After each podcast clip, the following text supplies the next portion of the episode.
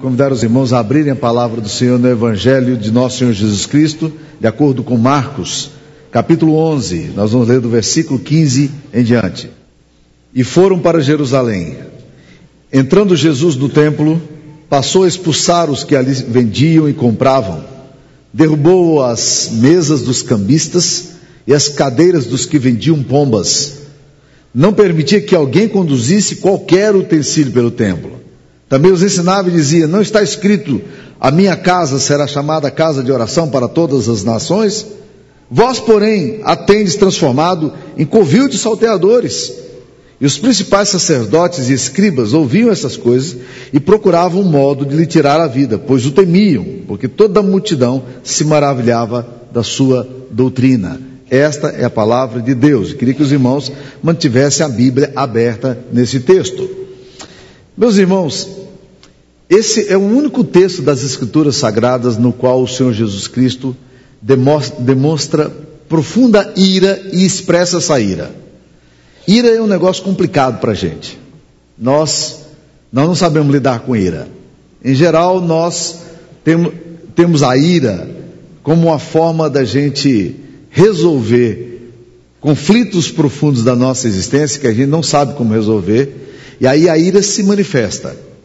A ira alguém chamou como pecado de superfície, é uma coisa que, que é o que, o que brota. Na verdade, a ira não é o problema, o problema é o que está por detrás da ira.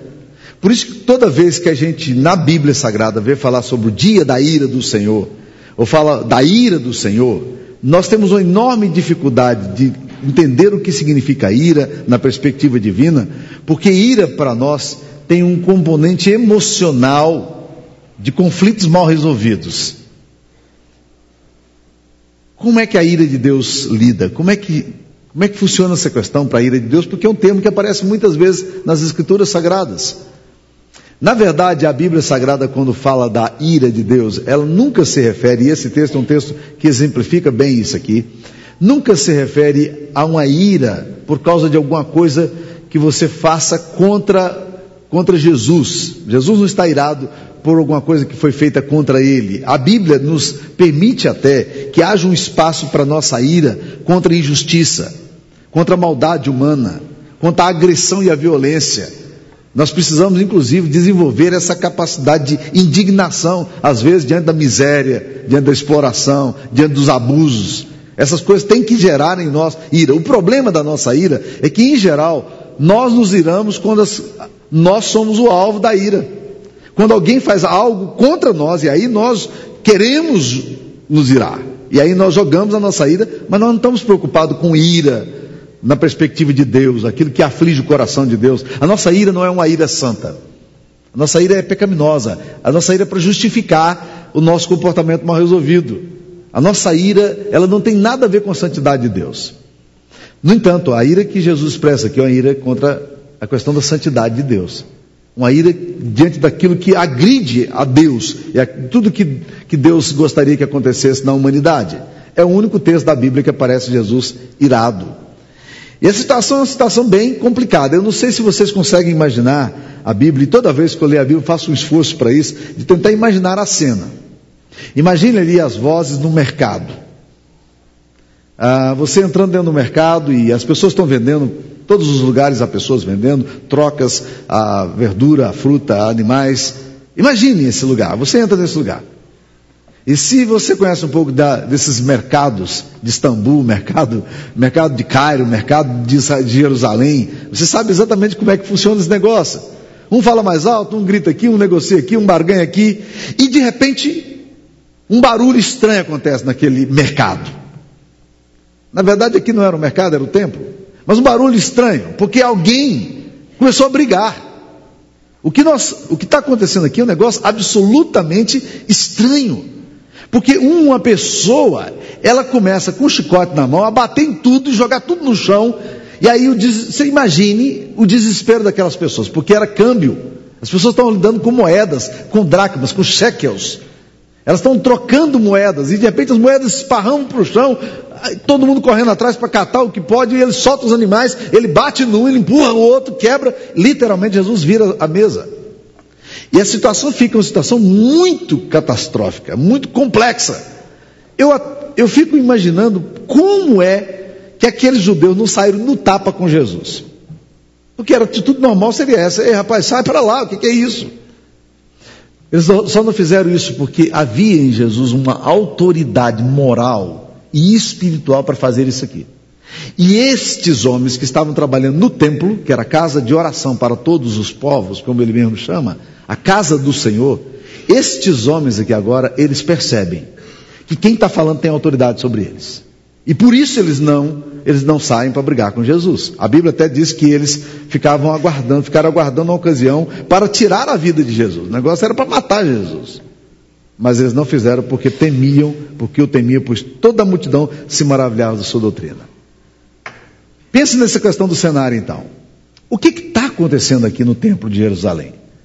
E aqui, meus queridos irmãos, nós vamos adentrar um, um campo extremamente movediço, um campo perigoso. Porque, tente imaginar aqui, na Páscoa judaica, cerca de 2 milhões de pessoas chegavam em Jerusalém. O que, que eles vinham fazer na Páscoa? Todo judeu tinha dentro do seu plano da peregrinação algumas datas especiais que ele tinha que ir para poder ver o povo, ver o, entrar na casa do Senhor e adorar. Se era um judeu, ele entrava no lugar chamado lugar dos santos. O santo dos santos, só só o sumo sacerdote entrava uma vez por ano. Mas havia o lugar dos santos, era o lugar das, das, dos sacrifícios. Então, se era uma pessoa realmente judaica, judia, podia entrar lá dentro e ficar num pátio imenso, dimensões gigantescas para adorar. Eles levavam os sacrifícios, levavam os cordeirinhos, levavam as pessoas que eram mais ricas levavam novilhos e os mais pobres levavam rolinhas ou pombinhos e ofereciam em sacrifício. E os, e os, sacerdotes matavam esses animais, cortando o pescoço e aspergindo sangue. Então havia muito sangue para tudo quanto era lado. Essa era a cena. Agora, imagine dois milhões de pessoas chegando ali em Jerusalém, cada um deles trazendo seu sacrifício. Aí surgiu uma ideia interessantíssima. Eles disseram o seguinte: por que, que essas pessoas têm que trazer lá das, do deserto da Judéia, ou os prosélitos que vinham de outros países vizinhos, por que, que essas pessoas têm que trazer é, os animaizinhos. Vamos fazer o seguinte: eles trazem dinheiro compram os animais aqui, a gente vende para eles e sacrificam. Não é mais fácil? O bom senso não diz isso. Era muito mais fácil. Que ideia maravilhosa. Por que, que ninguém pensou isso antes? A pessoa tirava do seu animalzinho lá do, do rebanho, agora não precisa tirar mais do seu animalzinho. Ele vem e compra um animal que já passou pela, pela observação dos sacerdotes e podia ser oferecido, porque nem todo animal podia ser oferecido. Se tivesse uma manchinha, o sacerdote barrava e dizia: não, isso não presta, tem que ser branquinho. Então agora estava resolvido o problema. Não nos parece que é um negócio de bom senso? Mas onde é que vão colocar esses animais? Olha, aqui ao lado do templo, dentro do templo, porque aqui fica muito mais fácil. E esse negócio de câmbio, por quê? A coisa era óbvia.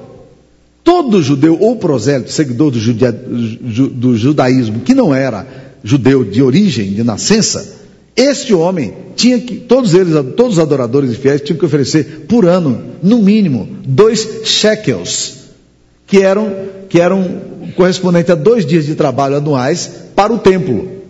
Só que os sacerdotes começaram a dizer o seguinte: só serve se for shekel. Se for dracma, gentia, gentílica, não serve. Se for uma moeda romana, não serve. Tem que ser shekel. E aí, o que, o que, que o cambista faz? O cambista faz a troca. Ele vende por um determinado preço e compra por um determinado preço. E todo mundo ganhava dinheiro nesse negócio. E todo mundo mas não fazia sentido? Não, não é um negócio que faz sentido? Porque não facilitou muito mais a adoração? Não ficou muito mais fácil agora? Por que é que Jesus Cristo então chega com essa veemência aqui?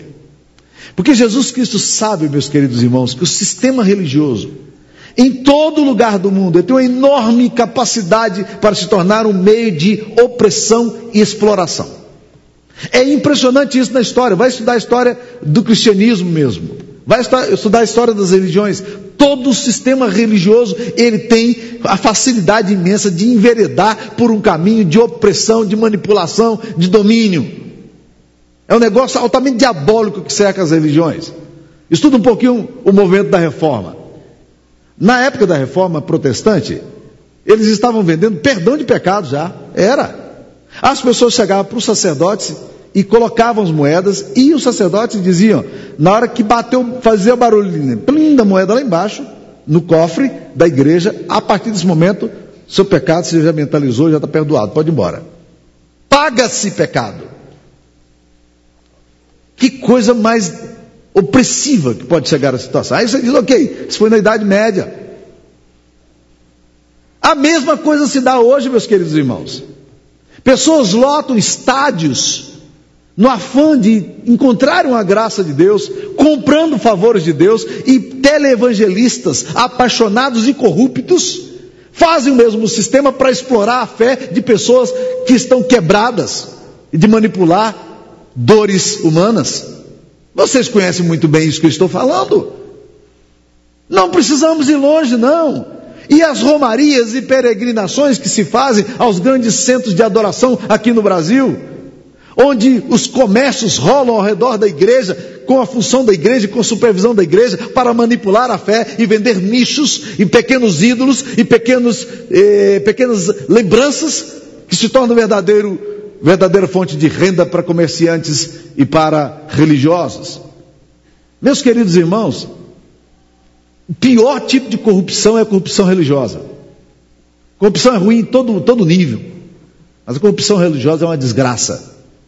Jesus sabe disso aqui.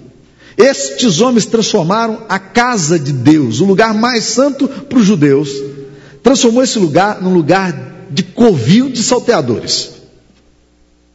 É isso que Jesus Cristo está tá conspirando. É contra isso que Jesus Cristo está falando. Um outro problema que a gente encontra aqui, meus queridos irmãos, é esse perigo que nós temos do que a gente chama da adoração facilitada. Há muitas pessoas que querem uma religião assim, light, uma religião soft, que não exija muito de mim. Assim que eu possa ir, mas que esse negócio de carregar cordeirinho lá da minha casa para matar lá no templo não dá. Eu vou lá e compro, eu compro, é muito mais fácil. Né? Por que, que eu tenho que fazer coisas que exigem de mim algum sacrifício? Existem pessoas que estão aí sempre olhando igrejas que têm um pastor agradável, trazendo uma mensagem agradável sobre um Jesus agradável, que não exige arrependimento, nem quebrantamento, nem mudança de vida. E vão pagar por isso. Pagam, porque lhes importa pagar e comprar, na ideia deles, a bênção de Deus, ao invés de ter que pagar e de, de viver uma vida de sacrifício e de entrega e de doação. Meus queridos irmãos, há muita gente aí querendo igrejas que o dízimo seja de 8% e bebedor de Coca-Cola. Ah, há muitas pessoas interessadas nesse tipo de adoração gostosinha. Aí o culto tem que ser voltado para pessoas. Aí o culto, a gente esquece de Deus. O louvor tem que ser legalzão. A mensagem tem que ser bonitona, né? E todo mundo tem que se comportar legal. O banco está meio duro, as coisas. Meus queridos irmãos, nós estamos fazendo culto para quem? Para quem que nós estamos fazendo culto? Nós estamos cultuando a quem? E aí a gente fica tão autocentrado no nosso narcisismo exacerbado que a gente não percebe o risco dessa religiosidade comodista que a gente tem. Deixa eu lhe dizer uma coisa clara, que a Bíblia fala sobre isso de forma clara também. Se a sua fé não te custa nada, meu querido irmão, ela não vale absolutamente nada. Fé que não custa nada não vale nada. Certa vez Davi cometeu um pecado diante de Deus. E ele descobriu que lá onde estava a casa de um homem, de um jebuseu, que um, não era um cara judeu, havia ali em Irã, na casa desse homem, um anjo de Deus depois de todo o pecado de Davi. Davi chegou lá e o cara, quando percebeu que Davi está chegando, o rei está chegando, ele se prontificou e disse: O que, que, que traz o rei? Ele disse: Não, eu, a presença de Deus está aqui nesse lugar e eu preciso fazer um sacrifício. Quanto é que custa o terreno aqui? Os animais, você quer me vender? Ele disse: Não, não, rei, fica à vontade, pega tudo aqui, eu não quero vender nada, não, está tudo certo. Ele disse: hum, hum, Eu não quero alguma coisa, eu não quero dar a Deus alguma coisa que não me custe nada. Davi percebe a armadilha desse negócio da religiosidade fácil. Tem muita gente que está a vida inteira na igreja tentando descobrir um jeito de, de facilitar a adoração. Mas o padrão do discipulado nunca mudou. O padrão que Deus exige de nós nunca mudou. Ele pede santidade, ele diz ser santos, porque eu sou santo, e ele nunca mudou. A inflação aumenta, diminui, Deus continua sendo o mesmo, exigindo a mesma coisa. Então há um grande perigo da religiosidade facilitada, de uma vida sem compromisso com Deus, de uma vida que a gente faz alguns desencargos de consciência e está tudo ok. Esse texto aqui também nos mostra como o pecado pode entrar paulatinamente na vida da, da igreja, na, no nosso coração.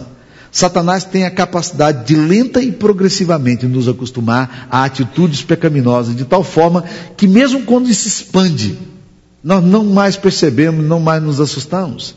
As coisas vão acontecendo e a gente não percebe. O pecado está entrando, facilmente entrando, a gente vai negociando, a gente vai eh, criando casinhas de, de, cambistas, a gente vai vendendo animais, a gente vai fazendo jogo psicológico.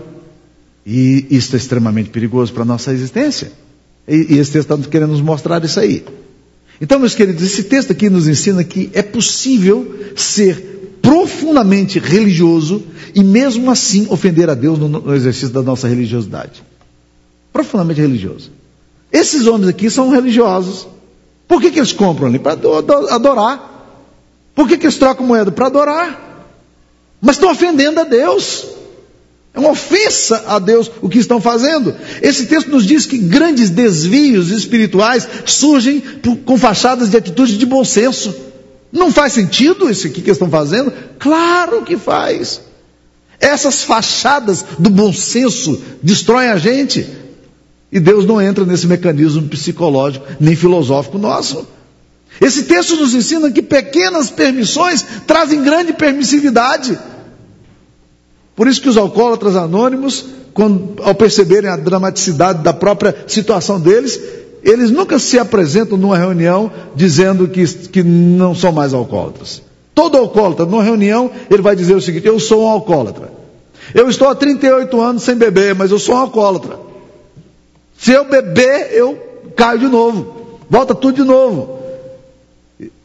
Filipe Jansen, comentando isso, ele diz: todo cristão deveria aproximar-se diante de Deus, dizendo: Deus, o meu coração tem uma tendência para o desvio, para o pecado, para me afastar do Senhor. Então, Senhor, me traz aqui. Não permita que pequenas permissões venham trazer grande permissividade na minha vida e destruam a minha adoração. Não me deixe fazer concessões. Esse texto nos ensina, meus irmãos, que determinados costumes são trazidos para dentro da igreja e nós não sabemos nem como, quem começou, nem por que começou, nem onde começou e de repente é um sistema de barganha e Deus está profundamente irado com isso e triste. De onde vem? Determinadas práticas, de onde vem? De onde surgiu esse negócio? Deus autorizou? Deus disse que era para fazer assim? Alguma coisa na palavra de Deus que diga que tem que ser desse jeito? Nós não sabemos nem. Há determinadas coisas que acontecem na igreja que você não sabe nem de onde veio. Eu estava aqui cantando hoje e já tenho andado em crise com esse negócio de cânticos. Eu, não estou falando ninguém de vocês. Eu, eu tenho a minha crise. Eu começo a cantar, assim, junto a ti eu quero estar, meu alvo é só o Senhor, eu, meu coração é todo o Senhor, eu não penso em outra coisa. Aí eu falo, Deus, eu, não é possível. Eu só penso em outras coisas. Minha mente vai para tudo quanto é lugar, mas para adoração ela não quer. Vocês estão entendendo como, como essas coisas vão acontecendo na vida da gente e a gente nem sequer toma, toma conhecimento do que está acontecendo conosco? Determinados costumes tendências da nossa alma, a gente não, não para para dizer, e se assustar e dizer, puxa, aqui, Deus nunca pediu isso, não é assim que Deus quer. Nós precisamos tomar cuidado. Esse texto nos ensina. Esse texto também nos ensina que o diabo sempre vai achar meios de penetrar na igreja através de brechas e concessões que, que, que são feitas. Olha, as brechas são feitas. Esse texto nos ensina, meus queridos irmãos, que, que gente bem intencionada pode se envolver em práticas que trazem a ira de Deus sobre eles. Eu não creio que todo mundo que estava aqui era mal intencionado. No entanto, A fé judaica se tornou para Jesus um covil de salteadores. Um covil. Covil é lugar de raposa, de gente malandra e safada. Foi o que Jesus usou quando ele se referiu a Herodes. Herodes estava ameaçando Jesus e chegou o um recadinho no ouvido dele, Lucas 13, 32. Eu disse, ó, Herodes falou para te matar. Ele disse, vai, diga a essa raposa que eu continuo fazendo milagres e o terceiro dia ressuscitarei. Eu vou continuar do mesmo jeito. Raposa, covil, que coisa complicada, que coisa complicada. Então, meus queridos irmãos, ao ler esse texto aqui, eu fico pensando, o que, que era o alvo de Deus? Olha o que Jesus Cristo fala. Jesus os ensinava. No meio daquele alvoroço todo, Jesus ensinava e dizia: Não está escrito a minha casa será chamada casa de oração para todas as nações?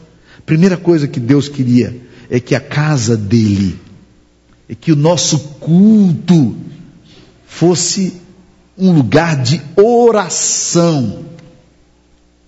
Oração, meus queridos irmãos, não é reza. Reza é repetição. Você pega uma fórmula e você vai dando aquela repetida na fórmula. Isso é reza. É coisa para trás, vai andando. Oração é fala. Oração é uma palavra dita com desejo. Oração é um anseio da alma. Oração é uma palavra não dita às vezes, mas cujo coração se expressa num desejo profundo de que algo aconteça. Então, na medida em que você ouve a palavra, talvez você esteja ouvindo aqui agora, e aí você começa a dizer: Deus, eu realmente preciso reconsiderar isso. Deus muda a minha atitude. Deus me leva para esse lugar. Senhor, me tra trabalha o meu coração. Isso é oração, meus queridos. Quando você canta e você se angustia ouvindo as coisas que você está cantando, você diz: Deus, é isso que eu queria mesmo. Eu queria estar junto a ti, mas o meu coração quer ir para lá, mas é para cá que eu quero. Então, Senhor, muda o meu coração, inclina o meu coração. Oração, isso é oração, meus queridos irmãos. Senão a gente fica repetindo gestos teatrais e cantando e dizendo o que nosso coração não diz, não é casa de oração, não é oração. Nós não oramos.